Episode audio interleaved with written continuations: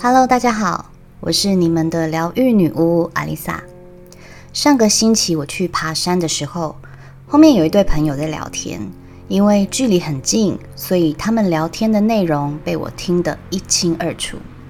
女生不断的抱怨前男友，抱怨同事，抱怨公司，各种抱怨，整路完全没有听过。我就问。你们不是来爬山放松心情、享受大自然的日月精华吗？整路的抱怨是不是太辜负了这座山的美景了？不知道你身边有没有很爱抱怨的人，或是自己就常常一秒被惹怒，忍不住向周遭朋友抱怨呢？我以前是一个很爱抱怨的人，总觉得不被爱、不被认同、不被尊重。抱怨公司的制度，抱怨老板偏心，抱怨同事情绪化，抱怨伴侣，抱怨家庭。反正在我眼里，一切看起来都那么不顺眼，好像这个世界与我为敌。反正日子过一天算一天，对于未来也没有什么期待。当时身边的朋友也都大同小异，只要聚在一起，就是在比惨，互相抱怨，引起彼此共鸣。以为跟着对方一起骂、一起数落，就叫同理心，就叫互相取暖，仿佛这样子就能减缓内心的痛苦。但其实问题从来没有被解决，日子还是要过，该面对的人依旧站在那里，看不顺眼的事情依旧重复发生。到底抱怨为我们带来了什么？抱怨是一种抒发。也是人之常情，但很少会有人去思考，抱怨完之后，我们能做什么改变？我们能如何转换思维，尝试用其他的思考模式去看待这些重复不断发生的所谓看不顺眼的人事物？我们没有权利与能力改变别人与外在大环境，能改变的只有自己看待事情的角度。眼界提高了，看到的风景自然也就跟着改变了。这样说起来好像很老生常谈，两三年前的我也是听不进去的。抒发情绪理所当然，不说出来心里才痛苦吧？当时的我并没有觉得抱怨有什么不对，我讲的本来就是事实啊。可是每次讲完，越讲越气，越想越觉得委屈。痛快个几分钟，却毁了一整天的好心情。在我开始接触身心灵的领域之后，除了开始慢慢去扭转原本打结的思维之外，也开始知道了吸引力法则的运作，感受到磁场能量的波动，开始内观为什么自己会对这个人这件事情不顺眼。而所有外在现实状态都是自我内心的投射。你是什么样的人，就会吸引到什么样的人。你不能容忍的事情，就是不能容忍自己发生的事情。这句话我也琢磨了很久。刚开始接收到这个论点，其实心里是很难接受的。什么？我讨厌的人事物，竟然反映着我的内在？重复卡关，总是看不顺眼的事情，竟然其实就是我看不惯自己的地方。我很不懂这个道理，我花了很多时间在思考这个问题，一直在我看到了一篇文章里面的一段话，彻底的说服了我的困惑。他是这么说的：你所不喜欢的个性、想法和行为。往往都是你需要学习的部分，他们会显露你的阴影，会一再的重复你所厌恶的言行来让你学习。当有人指出你的错误，你很气那个人，但这是他的错吗？不，他只是帮你把发霉的阴影拿出来晒晒太阳。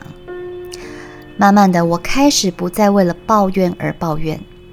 我在抱怨当中寻求答案，然后奇妙的是，看待事情的观点不再那么狭隘。原本看不顺眼的人，好像也没那么讨厌了；不能接受的事情，也变得没那么在乎了。以前我有一个朋友，常常为了同一件事情向我抱怨。刚开始我会很有耐心的听他说，陪他一起骂。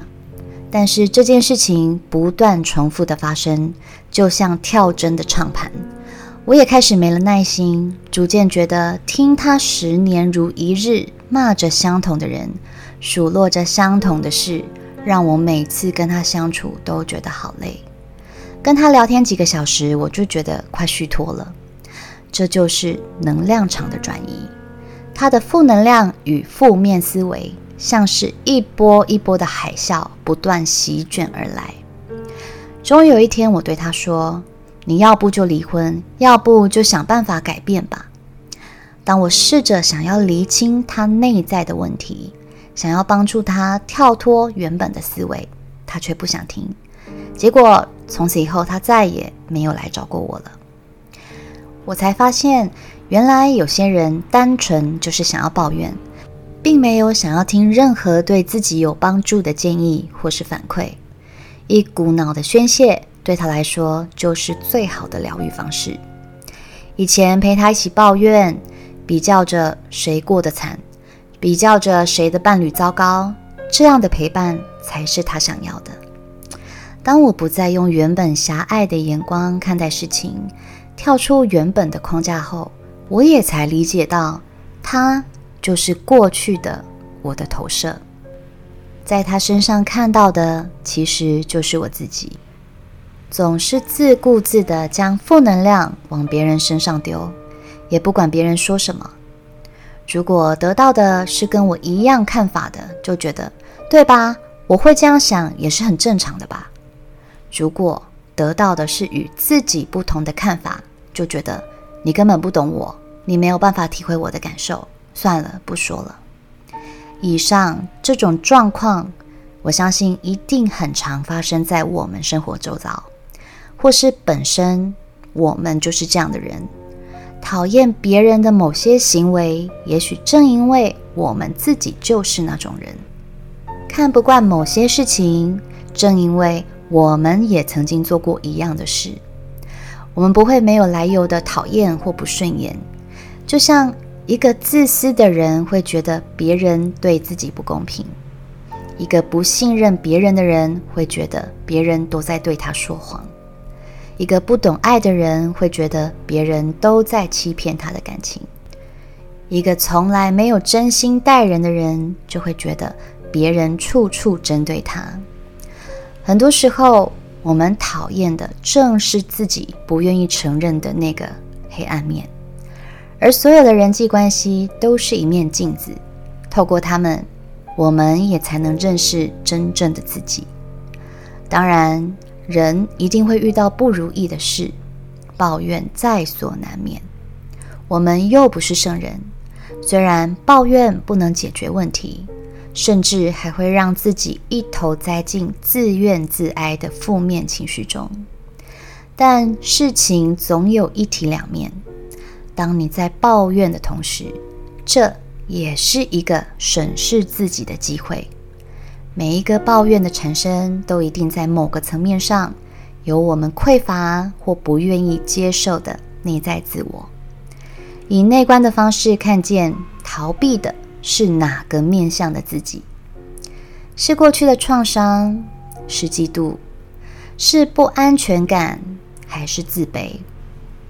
当你试着用这样的方式觉察，你会发现那些总是被你看不顺眼的人事物变得没那么讨厌，也没那么愤怒了。因为当你觉察了，那些问题就被消融了。